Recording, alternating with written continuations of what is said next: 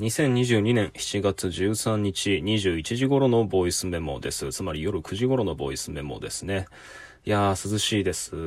まあ、京都はですけど、なんか例年これぐらいの時期になると、もう脱衣所のような、あの、湿度と、むわっとする気温と、で、かつ、それで風もないみたいなね、地獄みたいに、蒸し風呂みたいになってる、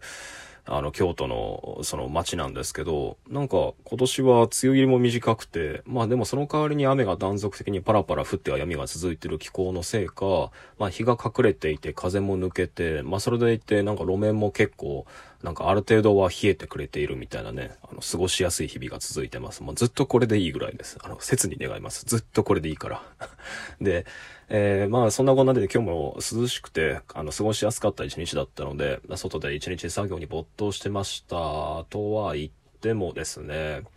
あの、あれなんですよ。事務作業はね、その快適に進めることができたんですけど、書き仕事の方が昨日に比してちょっとペースが落ちてしまいましたね。で、今僕が書いてる文章と、えっ、ー、と、そうだそうだ、あの、新しく舞い込んだ依頼された文章があって、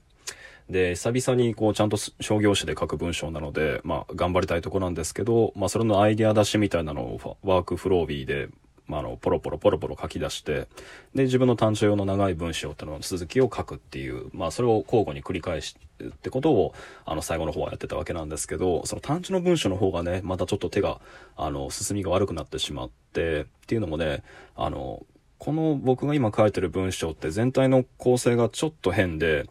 あの、各章各章の間に、ちょっとこう、フレーバーテキストみたいなのを入れてるんですよね。で、そのフレーバーテキストが、まあ、分割されてるんだか繋がってるんだか、まあでも、ともかくそれがあると前後の繋がりははっきりするし、でもなくてもいいっていう、なんか、そういうものにしてるんですよ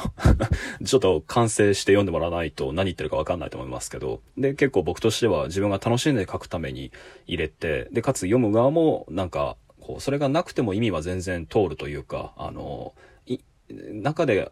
展開されてる議論とか理論には何の干渉も与えないものなんだけれども、まあそれがあるとよりつかみやすくなるっていう、そういう性格のものも用意したつもりなんですが、まあ要はその章と章の間のジョイントのそのフレーバーテキストの部分に今日は入っていて、で、そこで一回手が止まっちゃったんですよね。ただ、あの、手が止まったんだけれども、あの、その文章が進まなくなったで書けなくなったっていう時に自分がどんな想像力を繰り広げてなんか解決しようとしてるかっていうのがなんかこう3ヶ月前と今とでだいぶ変わったなっていうことをあの今日は自覚したのでまあそれについてあの録音しておこうと思いました。うん、だから何の話題かっていうのも難しいんだけど、まあでも、まあ仮に結論だけ先に言うとこういうことです。あの、何のために書くかではなくて、何の前として書くのかっていうことで取り組むことにしたと。まあそういう話です。今日は。で、まあ、だらだら喋っていくわけですが、あの、この録音を聞いてる人はもう、よくよくご存知のように、あの、僕はですね、あの、ちょっと前の録音、その、お詫びと題された、もう激闇の録音で、あの、文章も書けなくなった。もう俺人生どうすんだろう。もう何もする気も起きないし、実は録音することも思いつかないんだ。もうダメだ。俺って何のためにみたいなことを言って、なんか不穏な失踪予告みたいなものを、もう、ね、なんか吹き込んで、あの、しばし消えちゃったわけですけど、やっぱりこう、3ヶ月経ってこうやって振り返ってみると、あれってやっぱり典型的な悩み方で、で、やっぱりこう、この批評を書く、で、しかも批評という何か独立したコンテンツとか社会現象に対して、ある種こう、その外側からメタコメンタリーとして添えられるテクストを書く仕事っていうものが、まあ、陥りがちな一つの、なんていうかな、症例として、えっ、ー、と、分析することができる、その、なんとかな、落とし穴だなと今となっては思います。で、まあ、つまり僕は文章を書けなくなった時に結構あよいき承知の仕方というか、出口のなさみたいなものをすごい抱えがちなんですよね。で、それは何なのかっていうことを、あの、今日はよくよく自覚できたわけですよ。っていうのは、あの、今の僕っていうのは、そういう悩み方はあんまりしなくなっちゃったんですよ。あの、良くも悪くも。で、で、その間に起こった、あの、それは抽象的な精神論みたいな話ではなくて、まあ、具体的な、その、えっと、環境が変わったこと。で、もう一個は自分の、その、環境から喚起されるイメージみたいなものが変わったっていうことが、あの、理由として挙げられるんだけど、えっと、まあ、つまり、内容を話すと何かっていうとですね、あの、これまで、その、僕が、その文章を書く中で悩んだ時っていうのは、まあ、こういうふうに突破してたわけですよ。あの、つまり、えっと、次の一文が書けない。えっと、というか、この先に何を書くべきか、どうしたらいいんだってことをバーッと悩むわけです。で、そうすると、この文章を、その、書きたかった動機って何だろうみたいなことを思い返すわけですね。で、つまり自分はこういうことを書きたかったはずだ。であるならば、次に来る段落なり、まあ、この文章が思いつかなくても、次に来る段落、えっ、ー、と、次に来る結論はこういうものであったはずだってことを思い返す。まあ、つまり例えるなら、あの、機械の部品が思いつかなかったら、機械全体をどういうものだったかっていうことを思い、考え直すわけですね。で、その次に、あの、それすらも思いつかなくなってしまうと、あの、じゃあその機械が置かれてる工場って何だったっけってことを思うわけです。で、その工場全体のノルマがあったはずだみたいな。で、その工場全体で達成すべき、なんか、大義みたいなものがあったはずだってことを思うわけですね。で、その、じゃあ工場全体の大義とかタスクみたいなものも見当たらなくなってしまったらどうするかっていうと、じゃあその工場は、あの、ど、どんな場所に置かれてるってことを思うわけです。どんな街に置かれてるみたいな。で、それも考えられなくなったら、その街はどんな都市にとかってこう考えていくわけですよ。まあ、つまりその、どんどんどんどん書けなくなればなるほど、あの、なぜ書けないかとか、何を書きたいかっていう自分への突っ込みみたいなものが、あの、た、何のためにに転化していくんですよね。で、何のためにに転化していくと、あの、どんどんその文章に、えっと、かぶせて、文章が答えるべきタスクっていうのを外側から調達しようとするわけです。で、もちろんこれは、その、そもそも批評の中で展開されている抽象的な思考の展開の仕方、つまりこう、メタゲームの広げ方みたいなものとすごく似てるんで、まあこれはまた厄介なんですけど、実際にこういう自己突っ込みで、外に外に外にでかくでかくでかく展開した、あの、悩み方、えー、悩み方の妄想の膨らみみたいなものが実際に文章に活かされることも多々あるんで、まあここが厄介なところなんですけど、あの、まあつまり、なんだろうな、どこかしら、その古代妄想的な使命感、あるいは、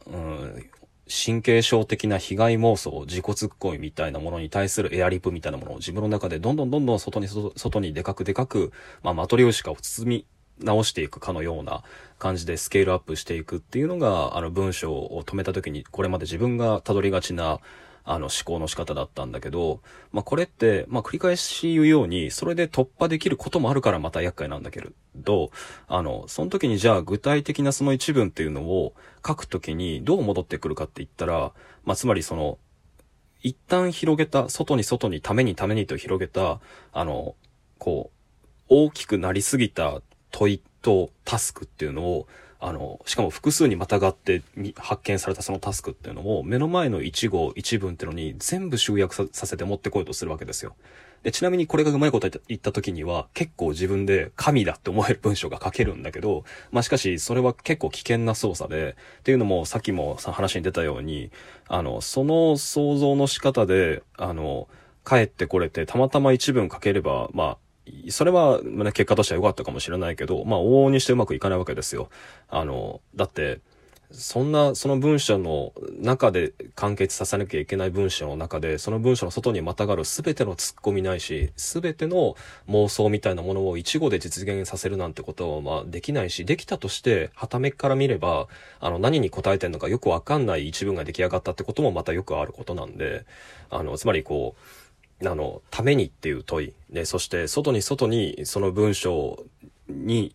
あの、被せられる期待っていうのを自分で自分で膨らませ続けてしまうっていうことは、あの、ひっくり返してしまうと、あの、何のためにこれ書いてるんだったっけとか、あそそもそも、なんで俺みたいな書き手が活動できるんだっけとか、あの、そもそもこれって書かれる必要あるかとか、そもそも、なんか、で、それがなんか極端にまでいっちゃうと、自分の人生そのものがブルシットジョブに思えてならない。あ単なる、その、無味乾燥とか、その、いう無意味な冗長性に思えてならない文章も自分の人生全体もっていうことになりかねないわけですよね。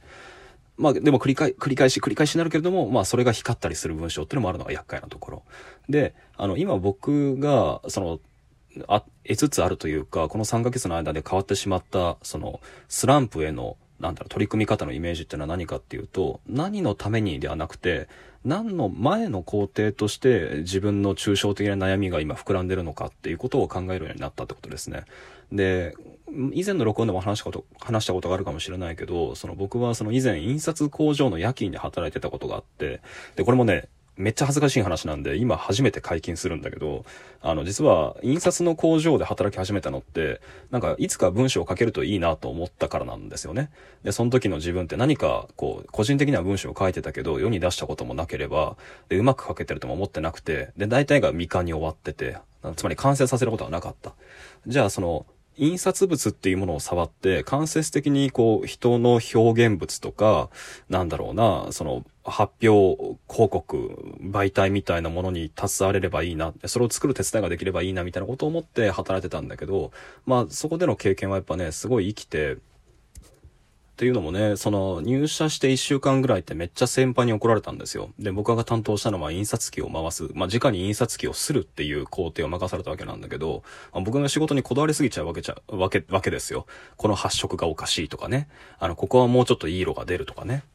で、それを見かねて先輩がある日僕にめっちゃ怒るわけですよ。お前なと。後工程のことを考えろやってことを言うわけ。で、お前がなすべき仕事と、その最低限なすべきライン、そして君が楽しんでいい仕事のこだわりどころっていうのは、なんかあの、どこまでなのかってことを後工程を見てちゃんと考えろというわけですよ。で、その時は僕は、後工程の人たちをちゃんとかあの、楽に仕事してもらおうと。で、定時にちゃんと帰ってもらえるように頑張れってことかと思ってたんだけど、つまりこう、めっちゃ、なんかノルマ上げろみたいな。でもそうじゃないんですよね。後工程の人たち見ると、男性の人はこういう髪の切り方をもうちょっと遊びたいし、梱包の人はこういう髪揃えでもう少し仕事をきれいに仕上げたいし、まあそれぞれのセクションで、それぞれにあの、任されたお楽しみとしての抽象性ってのがある。